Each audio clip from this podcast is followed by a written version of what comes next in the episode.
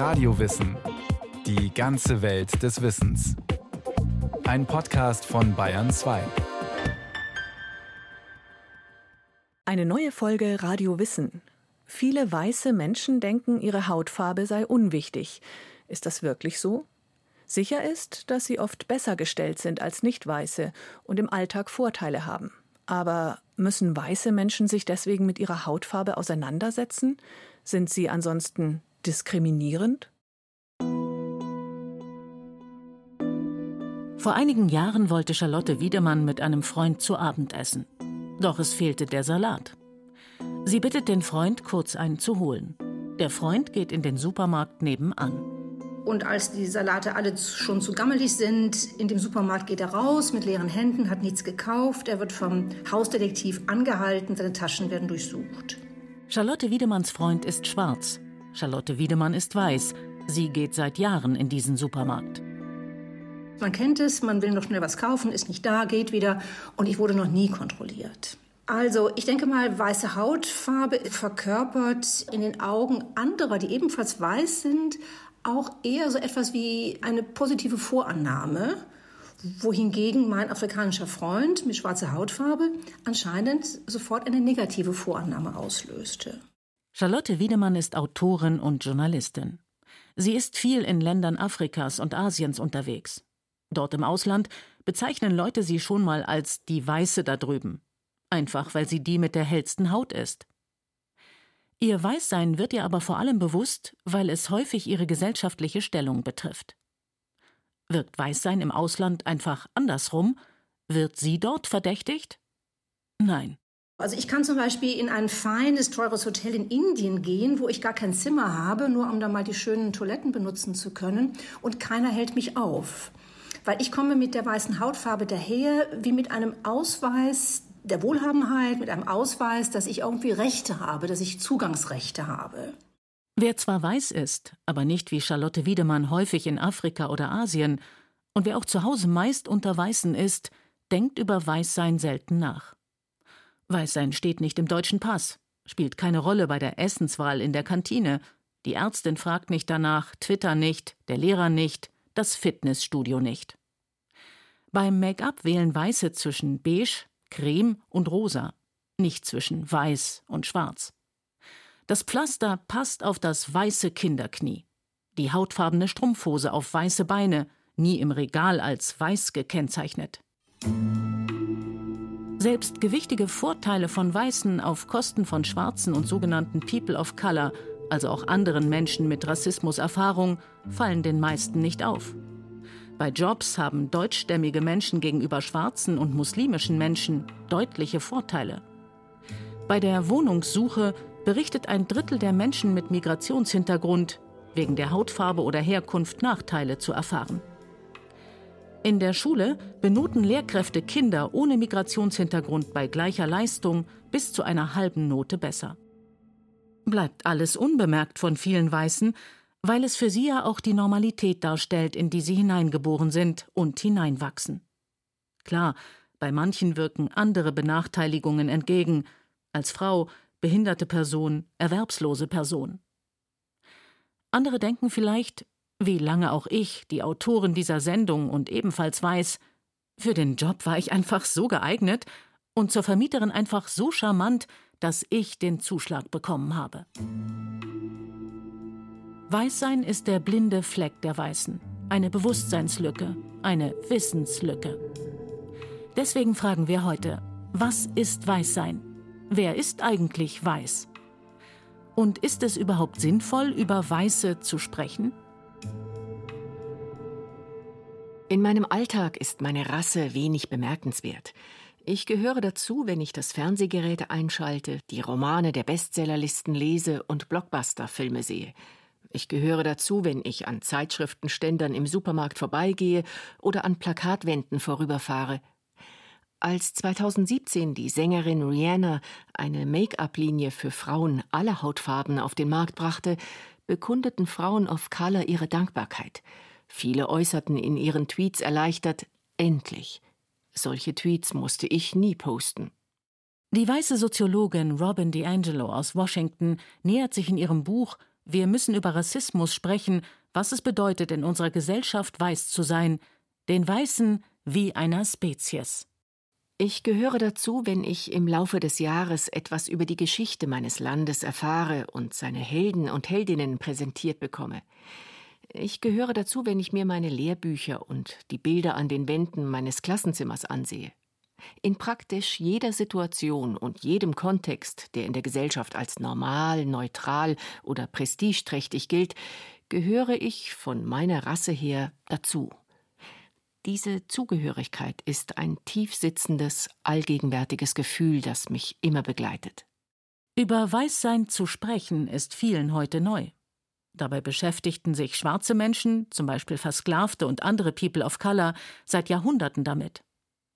Autoren wie W. E. B. Du Bois oder James Baldwin beobachteten, benannten und kritisierten die Figur der Weißen und das Machtgefälle, das damit einhergeht. Sie versuchen sich mit dem Sprechen über Weißsein zu befreien, zusammenzutun, zu überleben. Seit wenigen Jahrzehnten beschäftigen sich auch Deutungseliten wie Wissenschaft, Politik und Medien mit diesem Thema, in den USA seit den 90ern, im deutschsprachigen Raum seit den Nullern. Die sogenannte kritische Weißseinsforschung macht Menschen darauf aufmerksam, dass sie nicht einfach nur Menschen sind, sondern weiße Menschen. Der Begriff weiß tauchte im Kolonialrecht erstmals im ausgehenden 17. Jahrhundert auf, beschreibt D'Angelo für Nordamerika. Und auch die europäische Wissenschaft verwendet ab dem 17. Jahrhundert den biologischen Rassenbegriff. Sie teilt Menschengruppen nach äußerlichen phänotypischen Merkmalen ein und schreibt diesen Gruppen Eigenschaften zu. Es ist bemerkenswert, sogar der Philosoph Immanuel Kant, der in seiner Ethik allen Menschen den gleichen Wert zuspricht, unterteilt und bewertet etwa in einigen frühen Aussagen die Menschen sehr unterschiedlich, und zwar je nach Rasse. Die Schwarzen haben von Natur kein Gefühl, welches über das Läppische stiege. Sie sind sehr eitel, und so plauderhaft, dass sie mit Prügeln müssen auseinandergejagt werden. Eigentlich ist es das Zeitalter der Aufklärung. Alle Menschen sind gleich. Aber dann eben doch nicht alle. Was übrigens schon damals nicht jeder so sieht. Einige Geistesgrößen wie der Ethnologe Georg Forster oder der Forschungsreisende Alexander von Humboldt widersprechen. Doch die unterschiedliche Bewertung von Menschengruppen und der Rassebegriff helfen in der Folge, vor allem in der Hochphase des Kolonialismus im 19. Jahrhundert und später, Versklavung, Ausbeutung und Völkermorde zu rechtfertigen. Im 20. Jahrhundert dient die Rassenideologie des europäischen Faschismus, Rauben, Vertreibungen, Massenmorden und Holocaust. Ab Mitte des 20. Jahrhunderts etabliert sich, im Bemühen, Faschismus und Kolonialismus aufzuarbeiten, in Europa und den USA eine Kultur, die beabsichtigt, Menschen gar nicht mehr einzuteilen und behauptet, unterschiedliche Hautfarben und Herkünfte auch gar nicht mehr zu sehen. Tatsächlich zeigen Anthropologie und Genetik und Biologie, dass eine wissenschaftliche Klassifizierung von Menschen anhand rassischer Merkmale unhaltbar ist die Gene von Individuen innerhalb einer solchen Gruppe sind oft unterschiedlicher als die von Individuen aus verschiedenen Gruppen. Es sollte also nun gelten, wir sind alle gleich. Doch blieben gesellschaftliche Machtgefälle etwa bei Jobs, Schulnoten, Wohnungssuche bestehen. Und zwar unter anderem genau deswegen, weil diese Kultur versucht hat, die Gleichheit zu erreichen, indem sie alle Kategorien, die zur Ungleichbehandlung führen, ignorieren wollte. Das ist die Analyse der heutigen Weißseinsforschung. Daher grenzt sie sich davon ab. Ja, es gibt diesen Spruch, ich sehe keine Farben. So. Und das klingt erstmal richtig schön, weil es eine schöne Vorstellung ist, eine richtige Vorstellung, dass Hautfarbe keine Rolle spielen sollte. So, genauso wie andere gruppenbezogene Differenzen, die wir herstellen. Das wäre super, wenn das keine Rolle spielen würde. Also es ist wünschenswert, ja.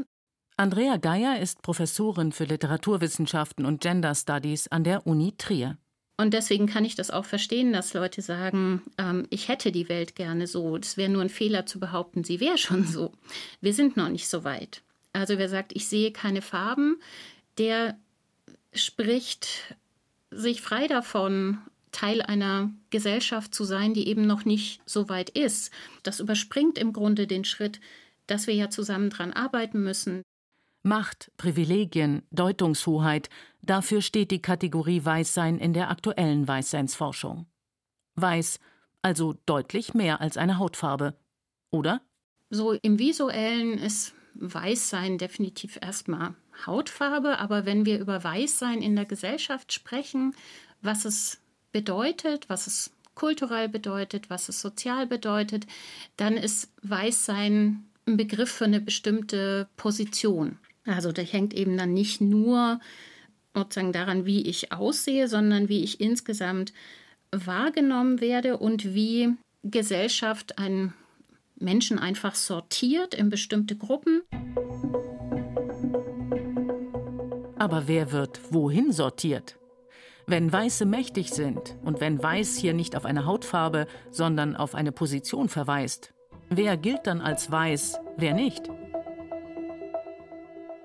Ich lese euch jetzt in Ruhe Fragen vor, die ihr für euch überlegt, für euch so ein bisschen selbst reflektiert. Dazu mache ich einen Workshop in München. Andrea Gugatschuf leitet ihn. Wir sind drei Teilnehmerinnen, alle gleich helle Haut, sagen wir, beige. Wer ist weiß, wer nicht? Die Leiterin beschreibt eine erste Situation.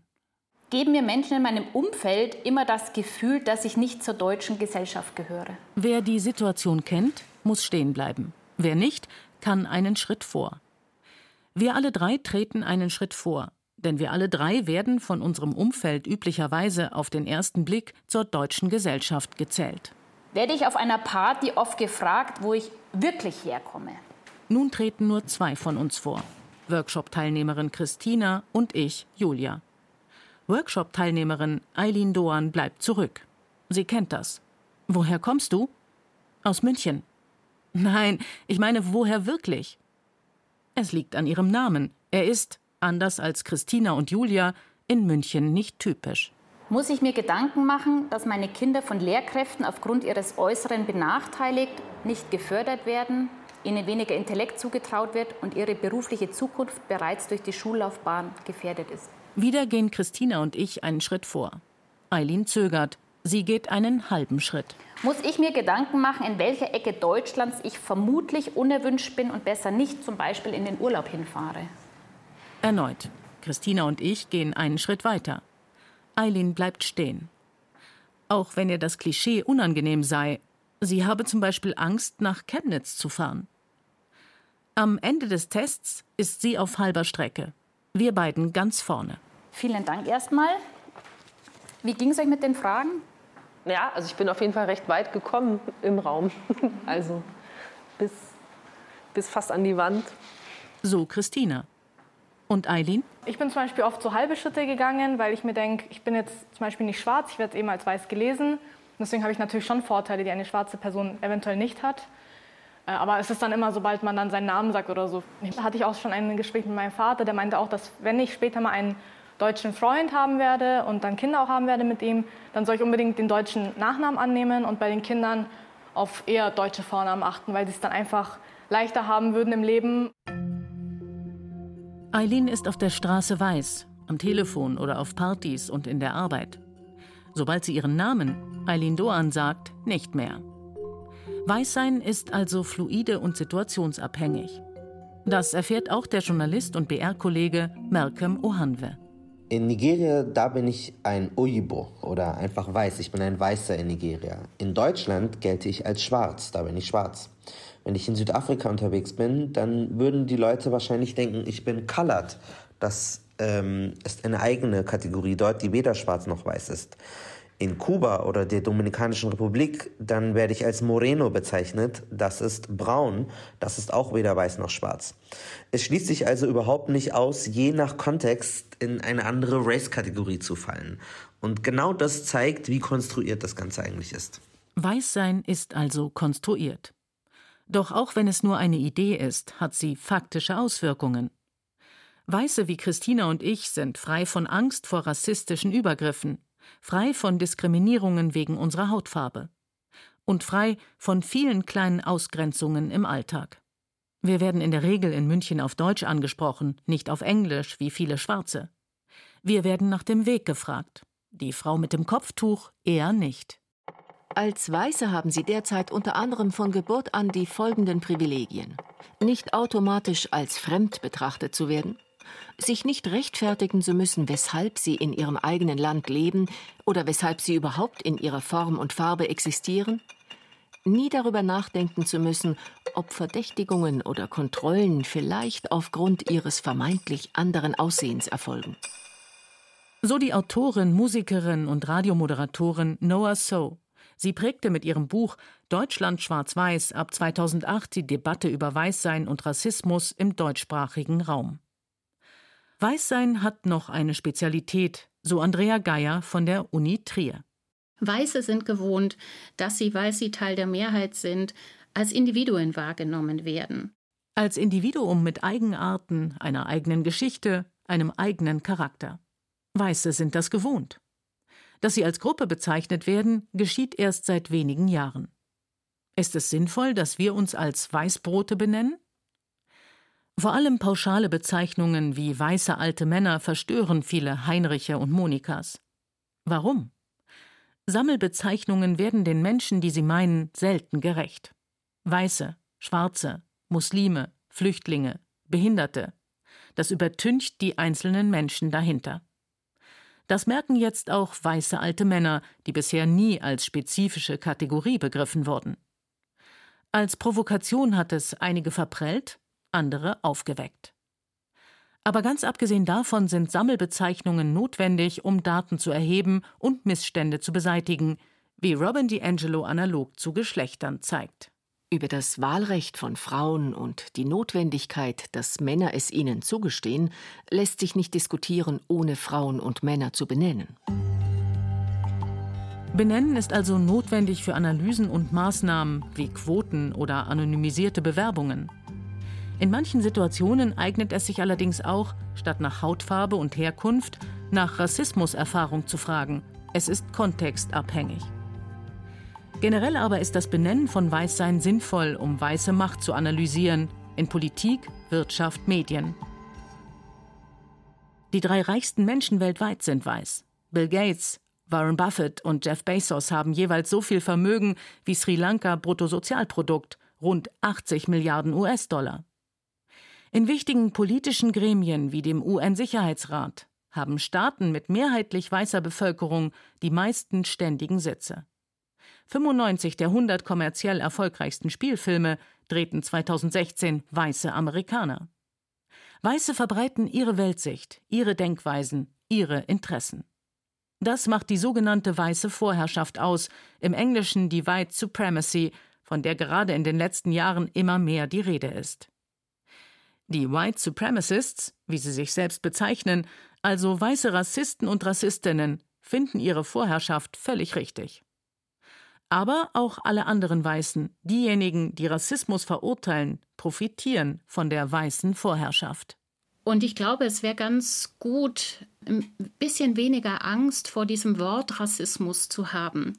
Also sich klarer zu machen, das ist eben Teil von Strukturen und er wirkt auch, Rassismus wirkt auch, ohne dass jemand intentional, also bewusst und gewollt rassistisch ist. Allen, die demokratisch sind, die Gleichheit als Wert akzeptieren, denen fällt es einfach, sich von offenem Rassismus abzugrenzen. Das sollte einen aber nicht verführen, dazu zu denken, dass man deswegen nichts damit zu tun hat, sondern wir alle haben damit auch was zu tun, wenn wir nicht aktiv gegen rassistisches Denken arbeiten. Und man muss sich eben fragen, wer bin ich in diesen Strukturen? Was für Privilegien habe ich? Was für eine Verantwortlichkeit habe ich? Und da ist Rassismus ein, ein Element. Wie kann diese Verantwortung aussehen? Kann ich als Weiße meine Macht einfach reduzieren wie meinen Weißmehlkonsum? Das frage ich auch Charlotte Wiedemann. In ihrem Buch Der lange Abschied von der weißen Dominanz sucht sie nach Antworten. Ein Schwerpunkt ist, unser weißgewaschenes Wissen hinterfragen, vor allem unseren historischen Umgang mit schwarzen Menschen, auch in Deutschland. Ja, ein großes Thema ist natürlich der Kolonialismus. Und zwar jetzt mal nicht so allgemein, sondern mal ganz konkret. Im damaligen Deutsch-Ostafrika hat die deutsche Politik, die Politik des Kaiserreichs, etwa eine Million Tote hinterlassen. Eine Million Tote ist ja etwas und wir haben kein einziges würdevolles Denkmal für diese Toten.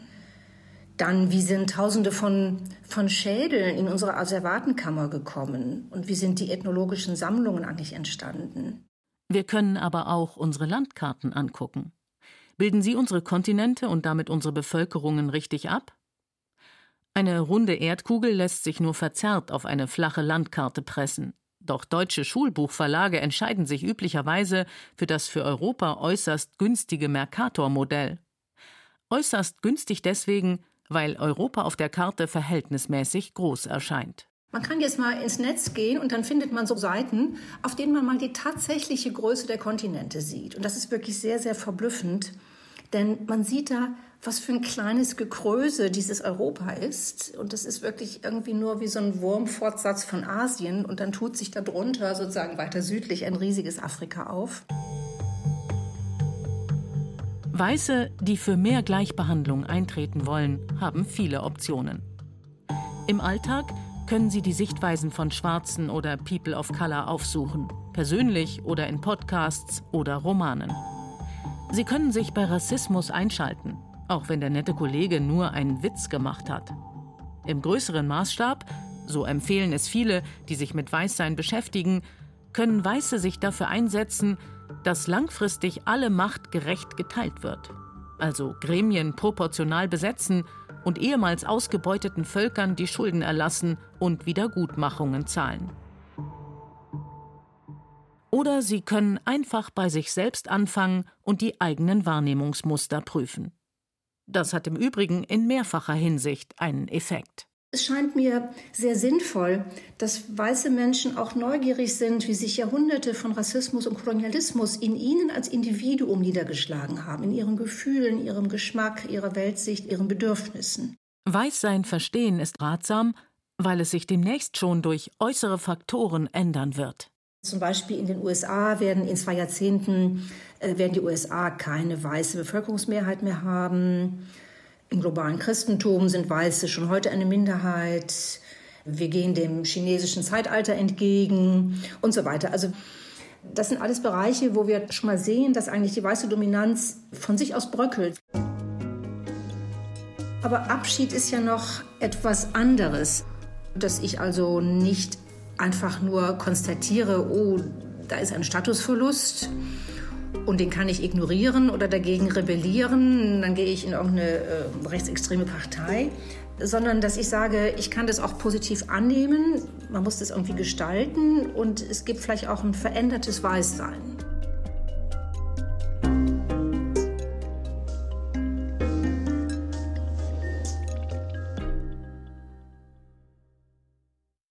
Das war Radio Wissen, ein Podcast von Bayern 2.